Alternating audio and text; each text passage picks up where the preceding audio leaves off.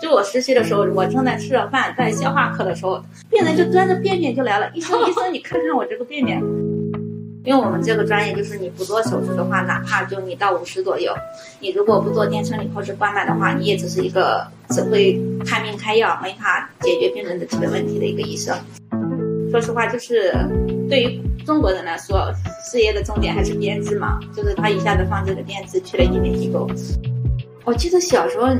我不知道我和不和你们在一个年代。小时候我们那个脑白金啊，对啊，送送礼就送脑白金嘛，因为当时他做那个广广告语就是很那个很洗脑。你像这些，它是不具备治疗作用的。觉得男医生可能确实比较吃香吧，就是先不论长相如何，你口罩一戴，白大褂一穿，你只要个子在那儿，确实很好看。啊欢迎收听《身边人》。身边人是一档由四个生活在上海的年轻人创办的一档访谈节目。我们四位主播会定期和大家唠唠身边人的故事，包括但不限于个人成长、求学故事、职业揭秘、多元的生活方式选择。未来还会解锁更多有趣有价值的话题，希望听众朋友们可以持续关注、点击订阅。Hello，大家好，我是首席主播 Teddy。一个爱打狼人杀、爱谈逻辑的前互联网人，喜欢以生活观察家的视角去探寻世界的底层逻辑。我是主播噗噗猫，经历过两次转行，有过一些坎坷成长和职场经验，未来想和大家共同分享的三十二岁大姐姐。我是主播兼制作人的晴朗，跨界于电商、房地产、知识付费和人工智能领域的一枚资深沪漂。我是关灯兄，团队里唯一的一名九五后。从商超卖鱼到管理经销商，细数职业生涯的变化会给人带来怎样的改变？未来我将以小主播的身份，不定期出现在身边人的访谈节目里。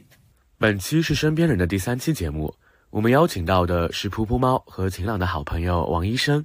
王医生从博士毕业后一直在沪上知名三甲医院任职，在正式采访前，我与他只有线上简单的聊过。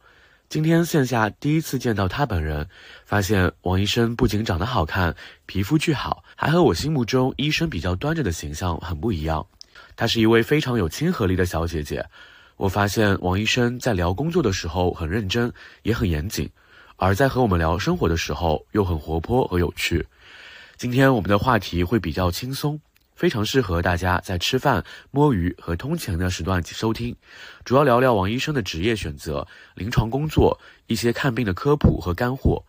由于我和噗噗猫对于医生的私生活也很好奇，所以我们这期的后半段会重点让王医生和我们讲讲医院里的八卦和那些不能说的小秘密。大家如果对八卦内容感兴趣的话，一定要竖起耳朵听哦。下面有请王医生做个简单的自我介绍。嗯，大家好，呃，我是目前于博士毕业以后到上海三甲医院参加工作，从读书到规培前前后后将近十年时间才定到我目前的这个医院的一个工作。嗯，前面主要是从事一个规培，就是在各个科室之间轮转，然后二二年左右呢开始就正式就职于我们心血管内科。那王医生为什么当时会想选择是心内科？啊，这个说起来其实是还是蛮乌龙的啊！你们去医院看门诊的时候，你们就是如果想挂某个医生的号，你们看专家门诊，会不会就觉得这医生一周就上两天的门诊很轻松？我当时是选择专业的时候，是我误以为他上这两天专家门诊，他一周就上两天门诊，我就以为一一周上班只要上两天就可以。我也以为，我以为皮肤科这种科室要每天都要上班，我想这多不划算，对不对？我想又又闲一点的科室，又工作轻松一点的科室，然后我就误以为我们这个科室比较轻松，然后我就先选了我们这个科室，因为我当时是本科时候的时候，我们是临床专业是没有那个呃具体的科室的。然后我读硕士的时候，就是已经定下来专业的时候，我发现就是你除了门诊，其实你其他时间在还是要留守病房的，但那个时候其实就已经不可以调节了。哦，就等于说你当时是觉得好像心内科只要上两天门诊，其他时候都可以在家，对是一个很轻松的，是吧？就是我爸妈以为他们也是这么劝我的，他觉得就是，哎，你一周只要上两天班多轻松，躺着赚钱。对，嗯，当时其实读研的时候，一开始想的有没有选皮肤科，因为确实就是说比较轻松，只看门诊，没有病房，没有急诊。但是当时是我们专业来说是皮肤和性病科是一起的。你觉得“心病”这两个字不太好是吧？对。然后我本科我本科的时候是在山东那边读的，然后当时我们是皮肤性病科算一个大科，它不是像上海华山这样子，他们是皮肤科分亚类的话，你可以也许可以不用看这一块儿。但我当时是实习的时候，因为看性病这一块，跟老师门诊的时候，我就觉得内心有点接受不了，所以我就没有选择皮肤科。一般女孩子嘛，体力受限，外科比较受限，我就当时外科先排除了。消化呼吸科呢，当时排除还是比较搞笑的。就我实习的时候，我正在吃着饭，在消化科的时候，病人就端着便便就来了，医生医生，你看看我这个便便，就是因为消化科的比较讲胃肠道的问题，所以我当时就把消化科也排除了。呼吸科嘛，那因为他经常会，你要问他咳嗽脱痰是什么颜色的，好多病人他就会拍个照或者是干嘛，就是他觉得你在上班状态，无论你在干嘛，他都会过来。但我一开始的时候，我见的少，我内心是有点接受不了。然后心脏科当时是我觉得最干净的一个科室。我就选择心脏科了，所以是以一种排除法的方式，就是你不喜欢这些科室，然后最终没有东西可排了，就选择了最干净的心内科。对，就是我的整个职业，就是一开始的时候你会说我是家里人生病或者是什么的，就是他们可能一开始的时候，嗯，为家人服务。因为对我来说，我感觉就是无论我这个职业的选择还是专业的选择，就一堆乌龙的事情导致的现在。那你现在有没有后悔选这个科室啊？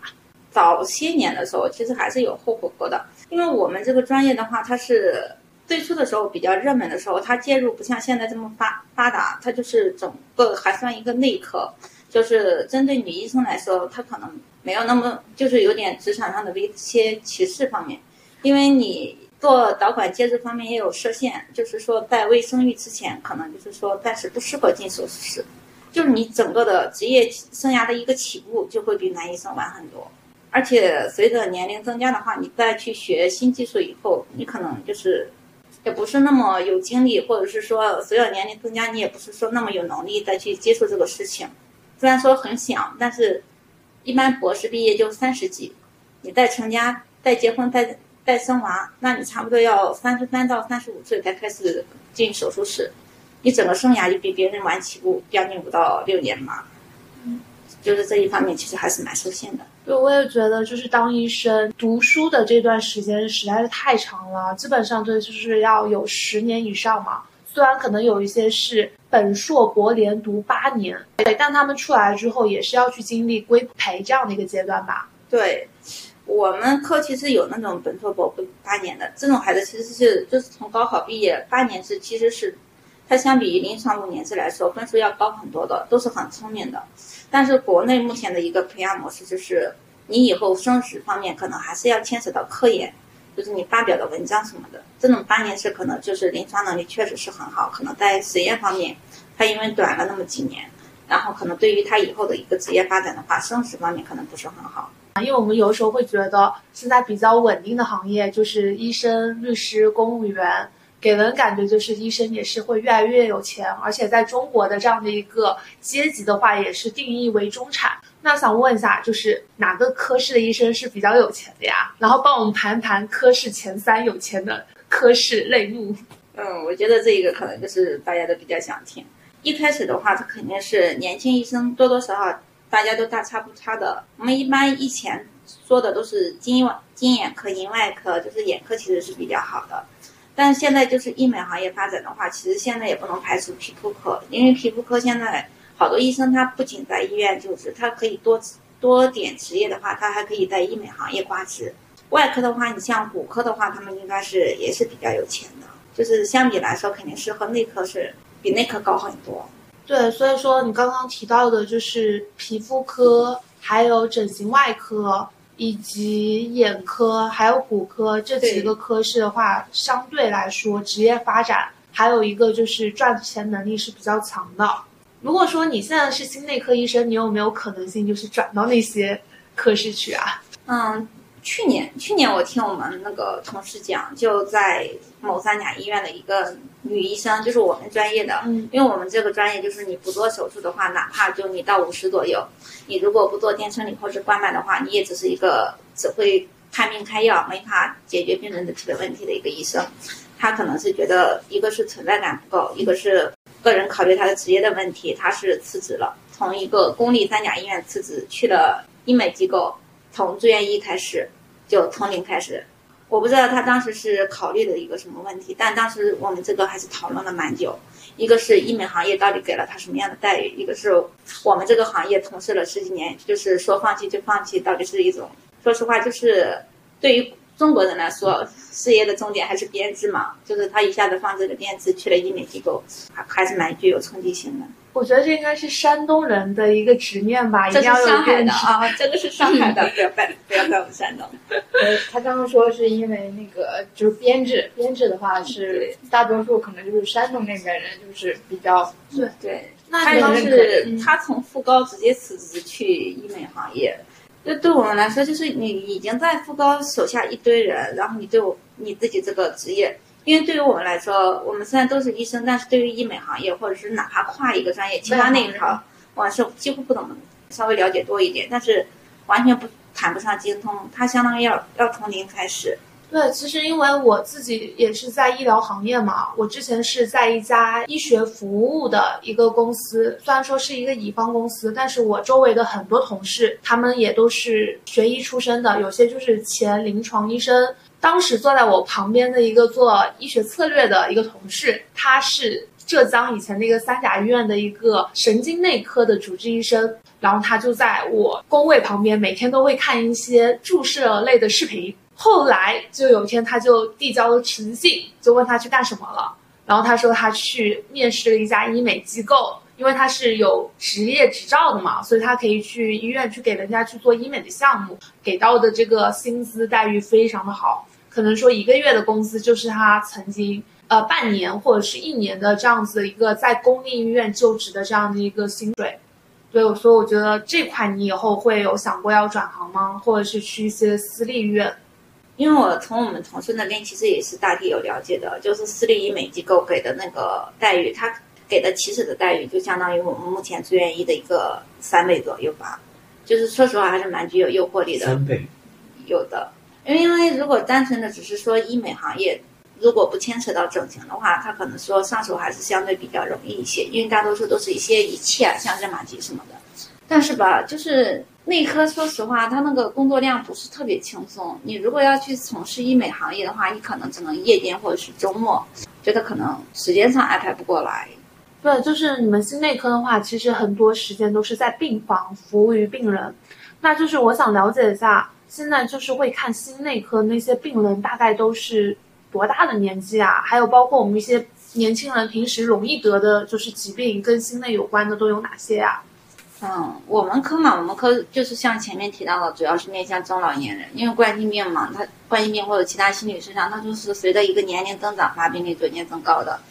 但是最近因为新冠疫情，看病的三十到四十或二十几的超多，都有来排查心肌炎的。我觉得这一波其实差不多可以停了，一天一百门诊量一百多的话，能查出来一个，其实就是，而且查出来这这一个还，其实也不是太特别重，我觉得也没有多大必要。我们科的话，我觉得更重视的应该是像一些健康的一个科普。你比如说，就是我们一般冠心病，它差不多是四十往上嘛，但是我们能接触到最小最小的一个，前前段时间就是因为新冠，他觉得不舒服来的，他差不多是三十左右。然后我当时我记得还蛮清楚的，他自己本人告诉我，他说。医生，你觉得我像不像心脏缺血又发生梗了？我当时第一反应就是一个三十左左右的男性不大可能，我就来了一句，我就我说你这个可能性不大，可以先检查一下。然后他当时回了一句话，我觉得还蛮就是蛮镇定的。他说我去年就已经装了支架了，就是说他本身就已经是冠心病人群了。他就是他来的时候，他本身是胖的，但是他以前就是一个两百多斤，BMI 差不多三十三十加的一个比较肥胖的一个人群。我记得我们科就是除了考虑这个常态的一个人群以外，就是随着现在肥胖人群越来越多，我们科的一个发病率其实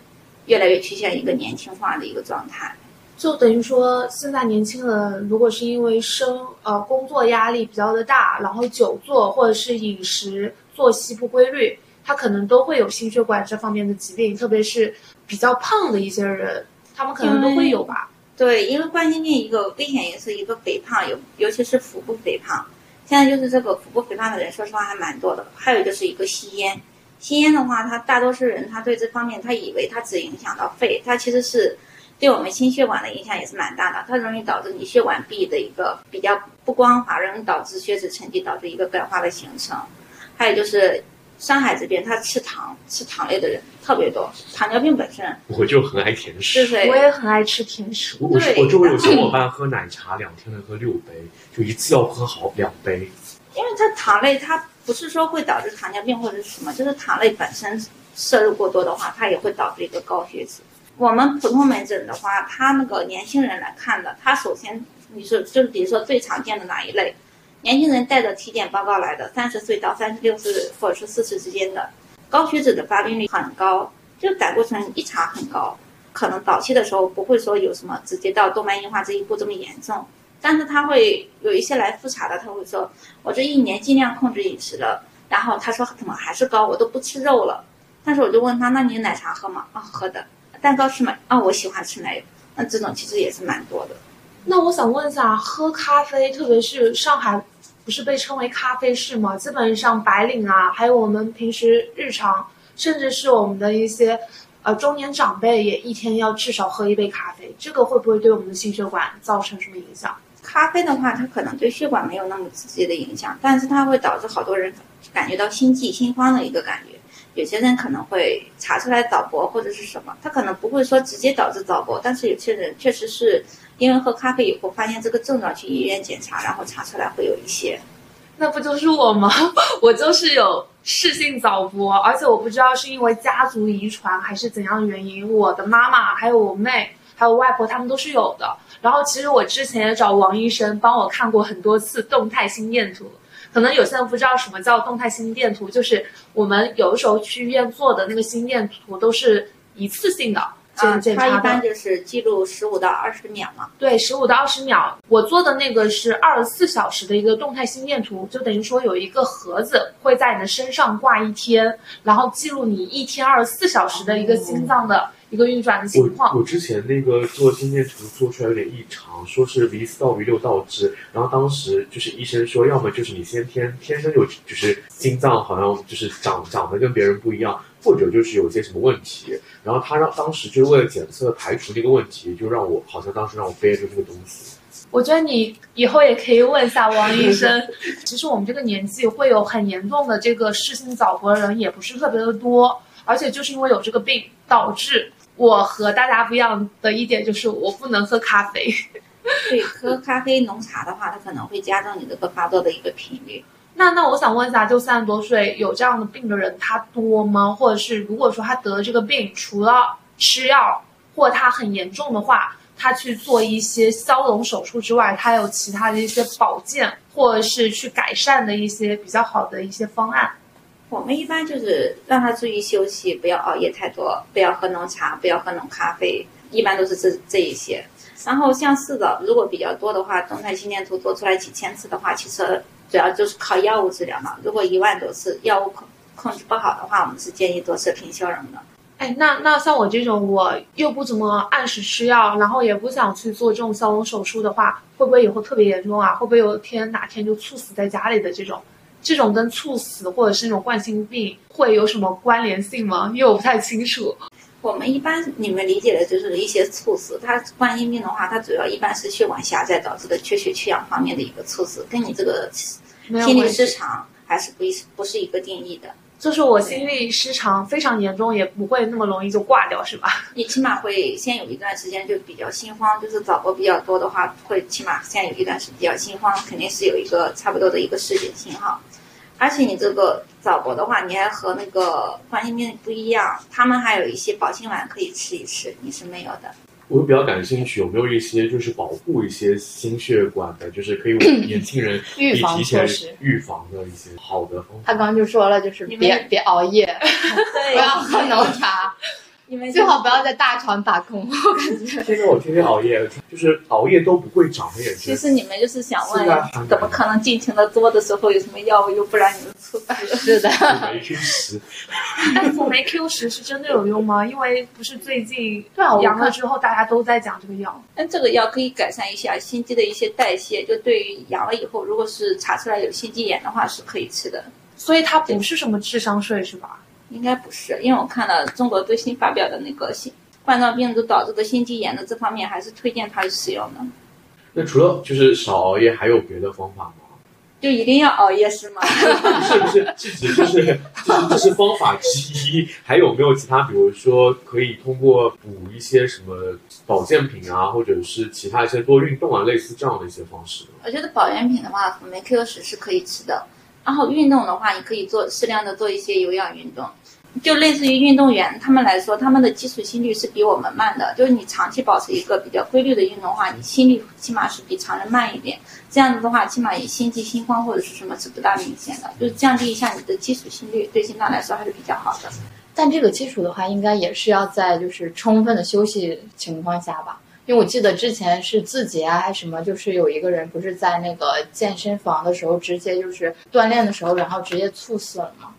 这个因为加班吗？这个这个，那具体的内因就不太清楚了。但是我觉得这个可能要是保持一些有氧运动啊什么的，肯定是要在你就是身体条件允许的情况下，就是一定要不要有那种疲劳健身的这种状态。我觉得凡事都要量力而行吧。我我在另一个群里给他们分享过，就是一个运动健身达人嘛，就是那种肌肉很大的一个人。哦，然后他当时是就直接三十多岁吧，直接就心梗了，心梗以后那个住院的。当然他还有其他危险因素，因为健身房有一些健身教练，他们可能平时呃一个是作息不规律，一个是饮酒吸烟特别多。然后当时他是做那个应该是做力量训练，就是劳动强度很大。因为冠心病就是一些老年人，我们就是连他排便都是这样嘱咐他不要用力的。像这个像他的话，他是直接是做那种卧推吧，说做了以后心脏不舒服，然后到医院的时候其实就已经心梗了。从初中开始就比较吸烟，吸烟比较严重，他可能是多种危险因素一起导致的。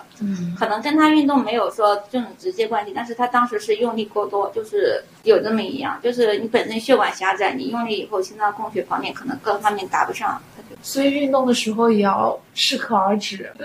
因为它这个可能就是更多是相关因素，不是那种因果因素的。对对，因为它可能还有存在其他的一些恶习，像抽烟多呀，然后喝酒啊之类的。那就是想问一下，像我们普通三十多岁或二十多岁的这些爱熬夜的人，你觉得我们家中有没有什么需要常备的一些药物推荐给我们？因为刚才听泰迪在那边说那么久，他就是他一定会熬夜的，他一定会作息不规律的，他现在就是想要一些保安慰命措剂，施。对。那我看现在年轻人大多数吃的保健品都是一些维生素或者是辅酶 Q 十一类的。如果熬夜一定不可避免的话，这些药是可以吃一下的，就类似一个预防保健的作用。但还是建议你，就是比如说你今天熬夜了，你第二天可以稍微晚起一点，睡眠时间尽量保证。你要是长期的一个一天三小时的话，我觉得心脏肯定会不舒服的。你去医院查的话，一般心肌酶或者是其他的一些检查指标不会说有一个明确的异常，不会有什么器质性的问题，但是确实会有一些不舒服。怎么定义不熬夜？就是他应该在几点钟睡眠？你按照休息时长来，对一般睡眠是八小时吧，或者你规律，或者是比如说固定你就每天都七小时，然后。那我半夜一点睡，早上九点起来也算八小时啊。哎对呀、对呀、要那那那这个也不算熬夜了，对啊，这样的啊，就是只要保证八小时睡眠就不算熬夜。就充足的一个休息时间吧，我理解应该是。因为不是之前有说，就是身体的一些机能是要就是代谢的嘛，然后比如说半夜十一点之后，还有一点钟，什么是心脏在代谢，还是什么类似这样一些说法？这个是中医的这说法吗好像是？中医吧？要么对，下这个好像是中医的说法。啊，就西医没有这种理论。我们也有中医的朋友，我们可以去邀请他们来跟你讲讲，而且他们还可以治疗什么失眠啊、抑郁啊。但是我个人是一个中医黑啊，我可我还是比较崇尚西方那一套的医学，然后我觉得他们的其实没有这样的一个专业的西医的方面的说法，说必须要在几点钟之前。就这个是什么内经啊？他们说什么有感觉我心理上受到了一些安慰。对，我觉得你应该要多跟医生聊一聊。我觉得有的时候普通人说的话你们不听，医生的话，哎，你还是因为他有那个权威性，感觉就是从普通民众的接收角度来说的话，对，我觉得他如果对一个医生很熟了，他可能公信力也没有了。因为我也劝不了我家人吃药什么的。好的，好的，那我们等一下就要开始跟医生聊一些八卦的东西。顺起我们的小耳朵。对，但是我我现在还是想问一下刚才他提到的那些维生素啊，就是因为我自己周围很多人都是会吃一些保健品，或者是复合维生素，或者是会去找一些海外代购。那我又是从事这个行业的，其实我也是知道一点小小内幕嘛，很多东西它其实真的就是一个安慰剂的一个作用。我们也会讲它是一个智商税。那你有没有什么就是常见，你一看就知道它是智商税的一些保健品，可以跟我们聊一聊吗？我记得小时候，我不知道我和不和你们在一个年代。小时候我们那个脑白金，啊，对啊，送送礼就送脑白金嘛，因为当时他做那个广广告语就是很那个很洗脑，脑，你像这些它是不具备治疗作用的。还有就是有一些人，就比如说发生冠心病已经梗掉的一个病人，回家以后让他长期吃的一些西药，他不吃的，他去吃一些说什么，就是有一些名名字参是吗？对灵芝对这些东西。对，啊什么海参或者是吃什么藏红花，他觉得可以活血，或者是是，那些不能吗？但是不够，就不到你这个冠心病这个装完支架以后需要服药的一个药量。对，医生其实还蛮提心吊胆的，给你装完以后，你再发生带狭窄或者是什么，但是他会说我吃这个西药伤肝，或者是我吃了这个以后我胃哪里不舒服，或者是什么。好多人，好多人会发生一个自己停药，然后改吃一些保健品，或者是说藏红花或者是是什么的，还蛮好但他们不知道，其实吃这些东西也更容易导致药物性的肝损伤这样的一个情况发生吧。特别是一些中药长期服用的话，有一些会有肝损伤，但是这些可能就是发生率不一样嘛。但是我们还是建议他在就是该治疗的药物的基础上，先不要停，你再去吃你所谓的一些中药。刚刚说到智商税，我我有一个想就是确认一下，就是我是小时候就是家里人一直给我吃那个黄金搭档，然后说可以补充钙、铁、锌、硒、维生素，还可以就是长高，因为我们家里人就是就是遗传都不是很高嘛，然后但是发现长大了以后并没有什么用，我现在还是这个个子，大家肉眼可见，并没有长高，没有没有隐身，没有 隐藏十厘米，就那个算是智商税吗？我觉得它可能补充一些钙、铁、信息是真补充了，有的包，装但是过度。但是长高应该没有吧？我小时候吃过那个叫什么智力高还叫什么东西的，就是也是说一个长高的药，我还吃了蛮久的。那一段时间还让我又不能吃辣，又不能吃什么盐，又不能吃什么的，结果就是我瘦了，但也没高。但但是王医生他 其实有一个亲哥哥一米八，但是王医生一米六，这个东西我就有点不知道，这个是基因导致的还是什么原因导致的？我我是就一直在广告行业从事的嘛，然后就是我我以前在做那个电商广告的时候，专门有一类叫做黑五类，然后里面就是、呃有关于什么增高啊减肥啊、丰胸啊，就是这种会被归为黑五类，然后这种广告是就是。去去投的话是非常，就作为媒体行业是非常赚钱的，但是后来审核也会越来越严嘛对。那最开始的时候，这些广告的，就是我们叫广告收入、广广告呃广告消耗是非常多的。因为我这几年看广告，相比小时候少了，但我记得以前减肥呀、各种丰胸的广告，还有长高的，真的是特别多的，但好像没有说是哪一个可以作为一个药物类的。对他他们都说是只是保健品，它审核没有药物治是疗。审核是严禁提到说一些承诺功效啊，说这是药品的一些文案的。如果有的话，是是直接被打回，是不可以投放的。现在我觉得可能更多就是偏向于软性的广告了，就是它没有那么硬暗性，示性。对，就暗示性会比较你强。比如说那个什么什么什么米稀养胃的，我我觉得这个猴头菇米稀，我没有讲。像像洗脑的，说实话，我们家还真的有好几箱嘞。就我开我给他们邮寄回去的护卫药，他们一点没吃，挺爱吃的。但我感觉就是这样的，因为就是从我算是小镇青年嘛，就我们那个镇上的氛围，就大家可能还是更偏向于在这个就是？对传统的文化，这五千年啊，对，然后然后做送礼啊什么的，对，只会送人家药的。对，就是啊送送礼啊我们什么的，家也是我们家就是护卫要不吃，说了也不吃，就是要吃这种米线。对，是的。哎，那我想问一下，就是像其实我们有的时候看病的话，基本上觉得自己不舒服了，都会去网上，特别像是去百度查一查，然后百度看病，癌症起步。对，所以就是我们如果说有些小伙伴他们比较害怕、惧怕线上问诊去医院的话，他们一般都是会愿意线上问诊。就是你觉得，如果患者他只能去线上问诊的话，你觉得哪些平台或是渠道是比较好、比较正规，能够帮助到他们的？像那个好医生或者是一些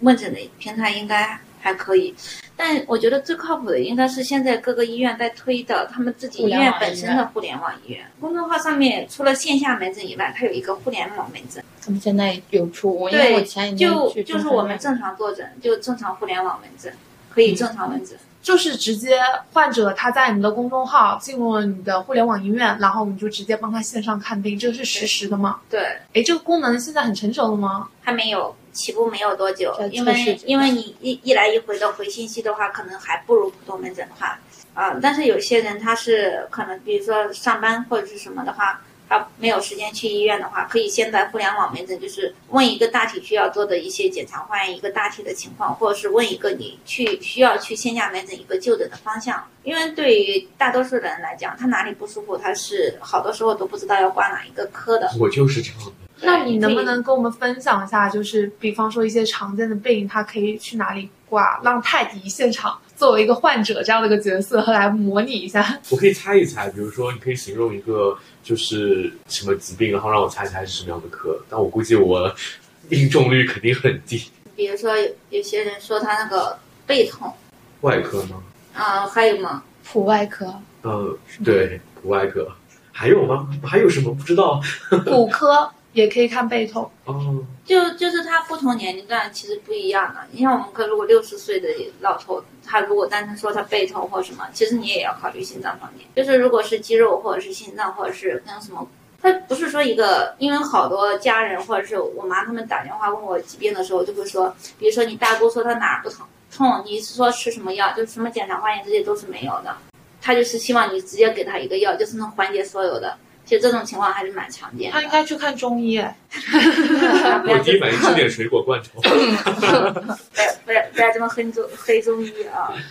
然后其实有些人他是消化道也有问题，他也可能会反射到他的后背会有背痛这样的一个情况。对，所以我们这种情况下，其实建议你一开始如果觉得三甲医院挂号太困难或者是什么，你起码先去社区医院，让他有一个初步的方向，告诉你有哪些检查化验可以开开，或者是去三甲医院以后，你需要直接到哪个科。因为现在你直接去三甲医院的话，他可能其实一开始也是一些化验检查，而且当天不一定预约得到，你可能就需要跑好多趟。对，就像我之前看这个室性早搏心脏病嘛，我基本上都是在社区医院做的那个二十四小时动态心电图，基本上一周之内是可以预约得到的。如果说去一些大的三甲医院的话，都要一个星期甚至是半个月的这样子。对我们医院差不多是要预约到一个月以后。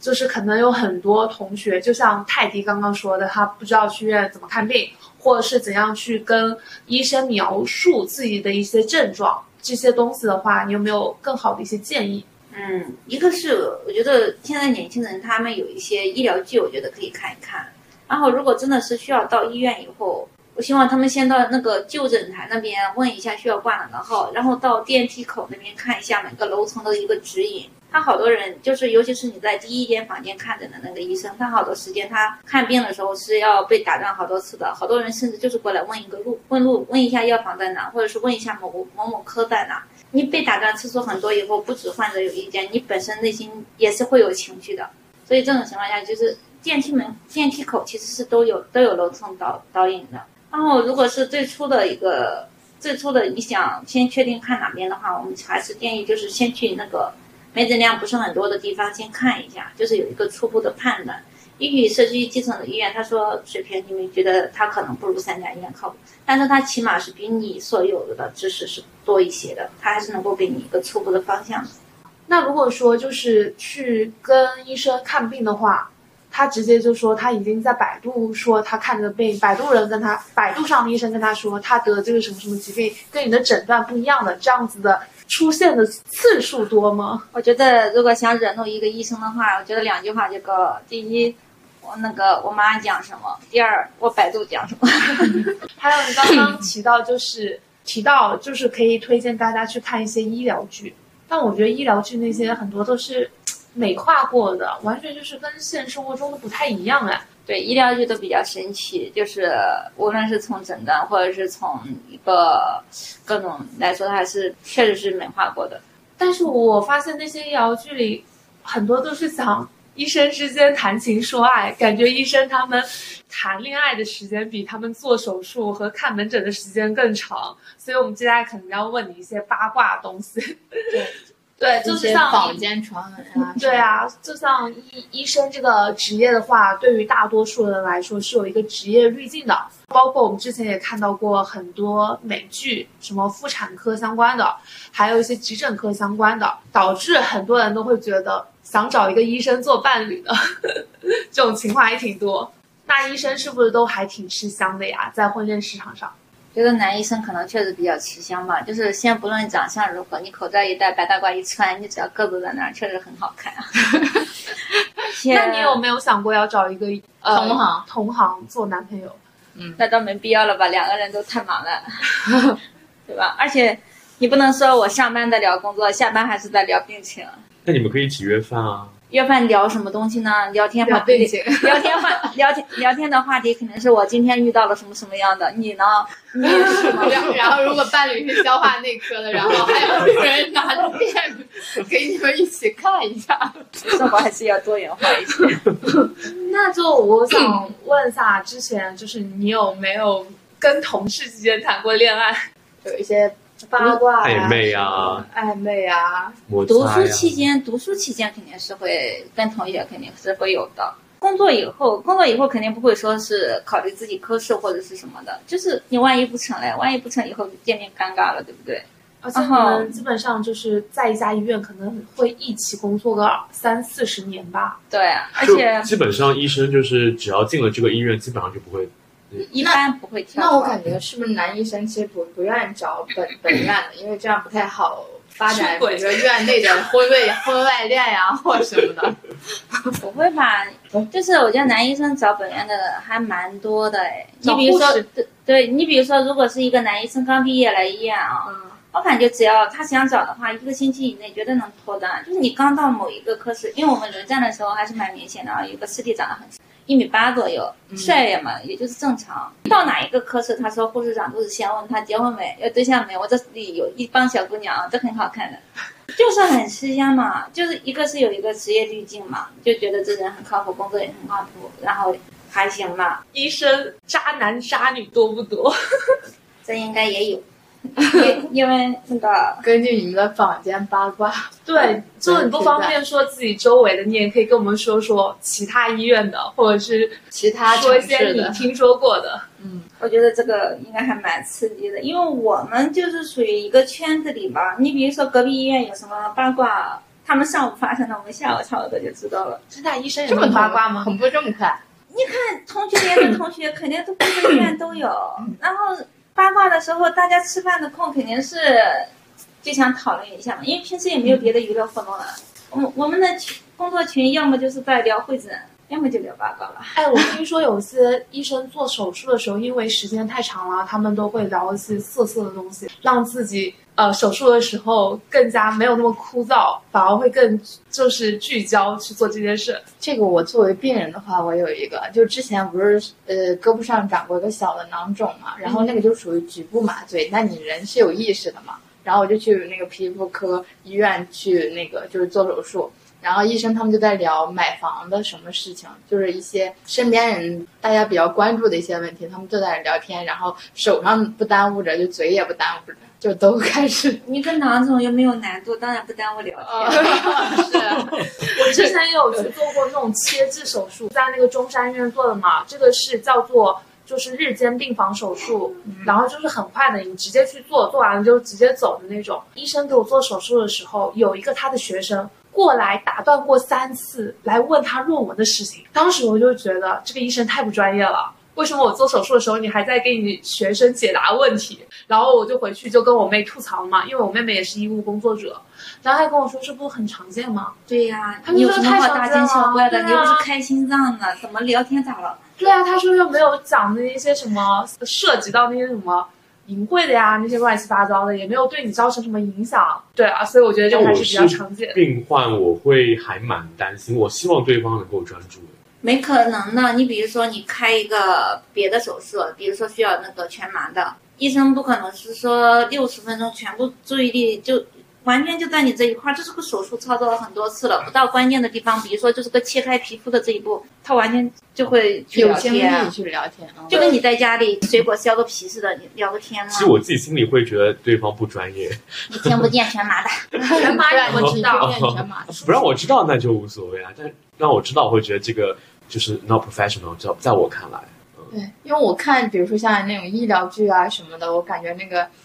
那医生的职业精神啊，还是什么，可能就被放大化了。我觉得可能在真实的那个问诊中，可能医生表现的专业度啊，或者什么，应该也是那样的。但其实也还好，我觉得医生都有自己的判断嘛，在保证你病人的一个解决你问题的情况下，他其实也是有精力去能够去同步了了解别的事情。因为像我们科，比如说那种高度紧张的时候，你肯定是一点声响都不能有的，嗯就是聊天的时候肯定是不会有的。但是你像你比如说，就是到皮肤或者是到哪一步，就是很简单，就是操作了几千次的那一种。就缝然后对，或者是别人来找你问个事情或者是什么，这种还是蛮常见的，就不是就很难有一个人他，比如说你要是做其他手术十几个小时那一种，你要让他全身一点声响都没有的话，我觉得人会压抑受不住的。就是行业压力也比较的大，就是工作的时间比较的久，所以经常听说有一些医生他们就会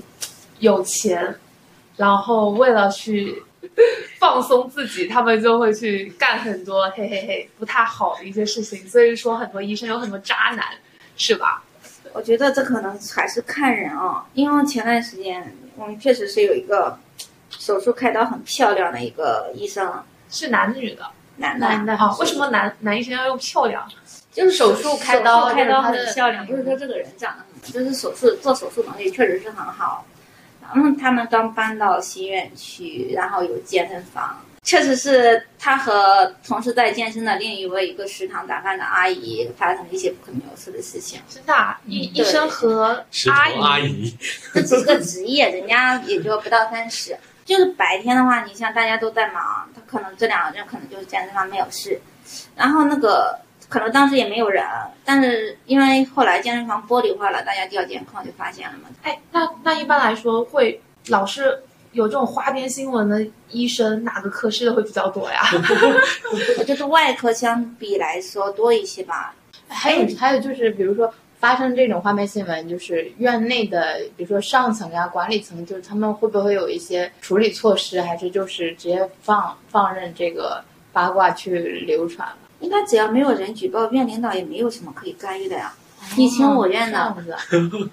只是说会有一些社会舆论嘛不太好，可能就是一些局外人，他们会觉得啊这个东西不行啊，他们是医生啊，他们不能这样子。而且有时候你要设想，就是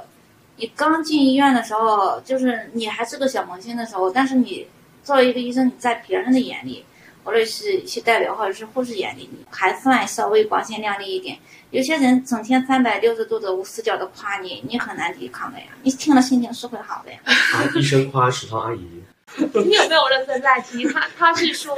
一个医生天天都是来被人围绕着，对对他那把他的光环给放大了，哦然后他就会就自信自信心膨胀啊就容易沦陷温柔乡我们。认识的那个丑医生，丑医生是吧丑医？生 我们认识那个吗？对他又不不好看，他长得也不高的那一个中哦我知道我知道，我一边说信息，他经常在网上很活跃。我也不清楚他的资金是哪来的，但是你看看他就是他的身份光环，我觉得是因为他身份光环，可能泰迪不知道他，但是其实我可以等一下我们聊完采访完了王医生之后，我可以跟你聊一下。嗯很多人会觉得医生很渣，可能就是因为这个职业给他们带来的一些荣誉实在是太大了。还有，我觉得可能就是医生，因为之前不是有有一句话嘛，就是劝人学医啊，什么什么的。我觉得可能就是前期他们在整个就学环境中，因为确实医生要付出很长的一个年限，就是可能比较压抑又比较紧张，进入正正式的一个，比如说呃医生的这个环境下，然后他正好有又有一定的经济实力，那他就容易去寻求一些空间去放飞自我。听上去很合理啊。你很羡慕是吧？感觉像是发展路径一样。这 这跟我们的职业没什么关系，这应该跟人性有关嘛。就是你前期压抑久了，等后续被人恭维的多了，然后有一种自身感觉满足感，然后再加上寻求刺激的那一种。那我这样听下来，感觉很多医生他们其实跟金融行业的人差不多耶。就是那种职业压力很大，然后钱又很多，金金融老是出渣男，但医生会比金融会更忙一些，忙很多呢，对吧？所以可能这样的出事的比例可能没有金融圈那么多，不一定啊，但也是多，只是基数上。你要想，医生他长期在病房里，他会天天接触到一些护士，然后护士又是非常年轻貌美的一群这样小姑娘，他是接受不了这个诱惑的。所以医生的出轨率是很高的吗？很高吧？是吗？高吧？我不知道，应该也不一定吧。但是也确实有些人可能就是本身就没有什么责任感。啊，我突然想起一件事情来，就是以前在上海非常有名的一个女医生，然后她是跟医院里的很多像她的同学啊，还有她的什么博导啊，还有其他科室情桃色对，就是就是一个一交往了四个男朋友的，就是女医生她一个人。一脚踏四只船是吧？他还没有毕业当医生，他只是当时在读博，好像是。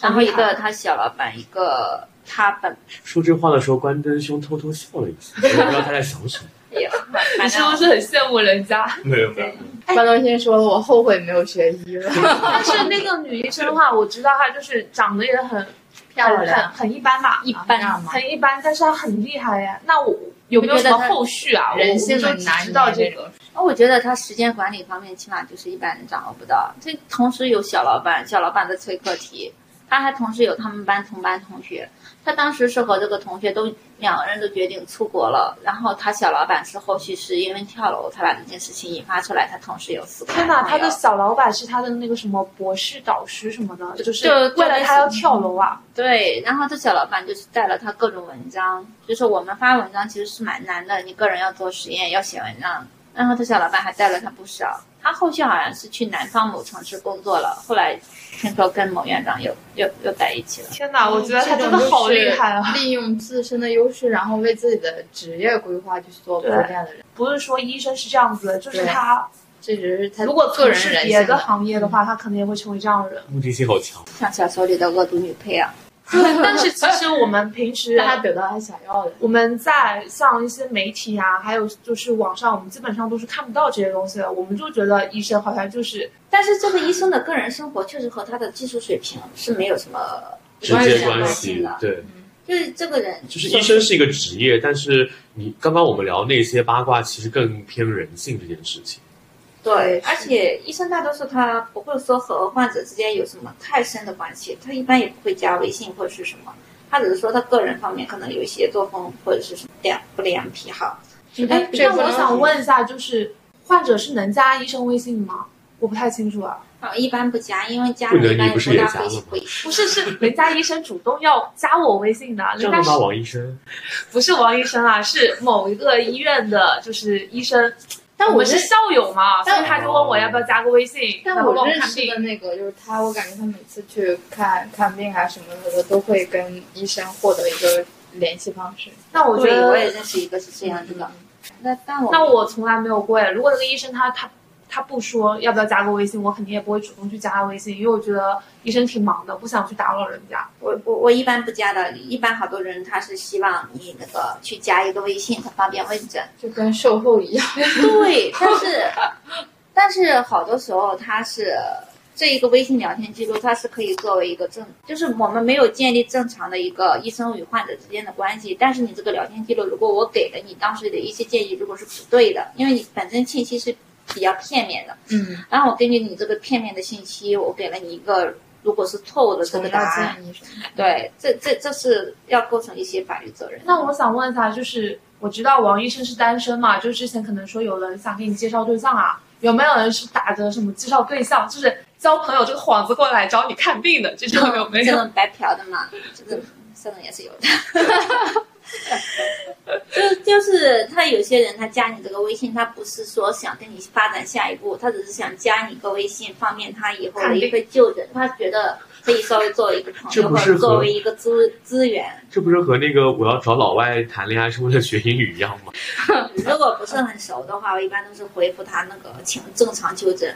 如果很熟的话，可能会电话问的比较全面了一点，以后然后建议他做什么相关的一个下一步的诊疗一个措施，可能会给一些建议。最后可能我们时间的原因嘛，然后最后也问一下你一些问题的话，啊、就是直接就是我们的看病干货了。你觉得就是患者去医院，他已经进入到这个门诊状态，对他怎样跟医生沟通效率是会比较高的。就是年轻人，年轻人沟通其实还是好好一些。相对于老年人的话，他比如说他哪里不舒服，他要前面有一个长达一分到两分钟的一个铺垫。比如说我正在烧饭，我前两天去买了什么菜或者是什么，其实这些都没有必要。你就先讲你到底哪里不舒服，两句话的事情，一到两句话的事情，医生会根据你这个不舒服展开他的一个问的问题。你前期铺垫不要太多。嗯，然后就是还有就是他问你的时候，我们一般是希望你就是呃直接问你们你们有这种回答吗？比如说你胸痛多久了？蛮久了，蛮久是多久了？好几个月，好 几个月是多久了呀？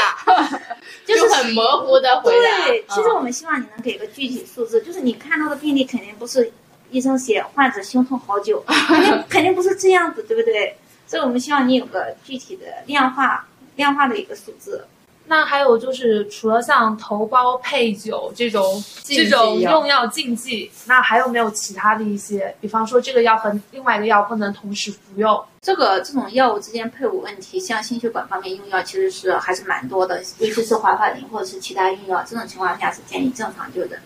但是我不知道是有一段时间是哪里传的橙子还是柚子，不能跟好多药物同时使用。就很有一天就是莫名其妙的收到了，不知道是哪一篇新闻报道还是什么小文章公众号讲的，其实这种是没有是一些明确的一个明确的证据的。所以就是橙子是可以跟很多药物是同时都可以一起。是对的。最后一个问题的话，就是你觉得哪些疾病它是需要直接找专家的，还是说哪些常见病我们就是主治啊，或者是去社区医院看看就可以的？我觉得感冒发热或者是基础的配药，这些去社区医院都可以搞定的，就没有必要去三甲了。我们一般如果上午看看一天下来一百个病人的话，差不多有二十到三十个是配药的，你这个其实就没有必要。你可以在互联网门诊一键续方，或者是去社区医院。然后感冒发热的话，你什么也没有，或者说你只是觉得你哪里痛了一下，就几分钟的这种事情，你可以没有必要直接去挂专家门诊。专家门诊也是说先给你开一个检查或者是什么。你比如说你有什么疑难杂症，或者是说你在当地医院就诊了没有解决了，你这种你可以带着相应的比较完善的资料去挂专家门诊，这也是可以的。或者说你觉得门诊的这个医生建议你要做手术了，或者是建议你要到哪里看了，你觉得他的一些话可能是说你觉得他经验不够，你可以再去找专家确诊一下，这些都是可以的。就没有必要一开始的时候你觉得我先前去针扎那样疼了几秒你就去看。我觉得这种情况下，因为本身专家门诊的号就比较少，还是让给比较有需要的人。好的，好的。谢谢王医生，在这一期节目中与我们分享了那么多干货，不仅让我们对医生的临床工作有了一个新的认识外，还让我这个不知道怎么去医院看病，也常常不知怎么选科室的人，也 get 到不少高效看病的技巧。